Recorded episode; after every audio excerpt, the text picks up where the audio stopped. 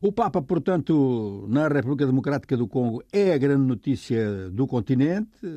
Os preparativos, aliás, implicaram razões de segurança e depois também uma certa precaução política. Este é o ano que, em princípio, deverá ser ano de eleições, em dezembro, mas é claro que ficar perto do Papa repercute daqui até ao fim do ano.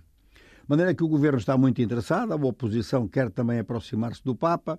Agora, quem queria ter o Papa por perto não vai ter que é a população do Kivu. O Papa não vai a Gomá, que é a zona mais agitada do país, e está a provocar uma grande decepção na população, uma população em maioria católica. De maneira que este acontecimento também vai repercutir dentro do Ruanda, onde os católicos são muito influentes, e, portanto, é bem provável que o Papa tente alguma operação, mesmo que seja muito discreta, de caráter diplomático. Lembramos que o Vaticano, ou a Igreja, de modo geral, tem uma entidade para a resolução de conflitos, uma entidade que já atuou bastante em Moçambique.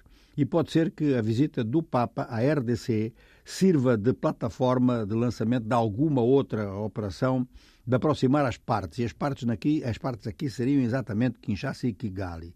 Ora, até aqui, as aproximações estão a ser feitas só apenas em termos africanos. É as negociações de Luanda ou as negociações de Nairobi. Pode ser que apareçam negociações de Roma ou em algum outro lugar com presença da Igreja Católica. Não vamos estar muito longe dali, um pouquinho a norte, no Tchad e no Sudão, mas no Tchad, um encontro entre o presidente sudanês e o presidente tchadiano, que têm como característica serem militares os dois, o general A. Buram e o coronel Idriss Deby.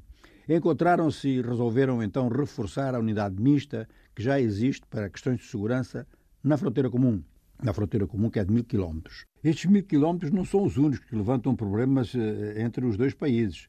Tem havido violações de um lado para o outro, mas neste momento, aliás, em Jamená, o governo receia mais a fronteira sul, em direção à República Centro-Africana, onde diz que há rebeldes preparados para entrar no Chad. Seja como for, os dois países, os dois regimes militares dos dois países, com preocupações em relação aos seus inimigos, uns que estão dentro, outros que estão fora é uma área muito sensível também no conjunto da África.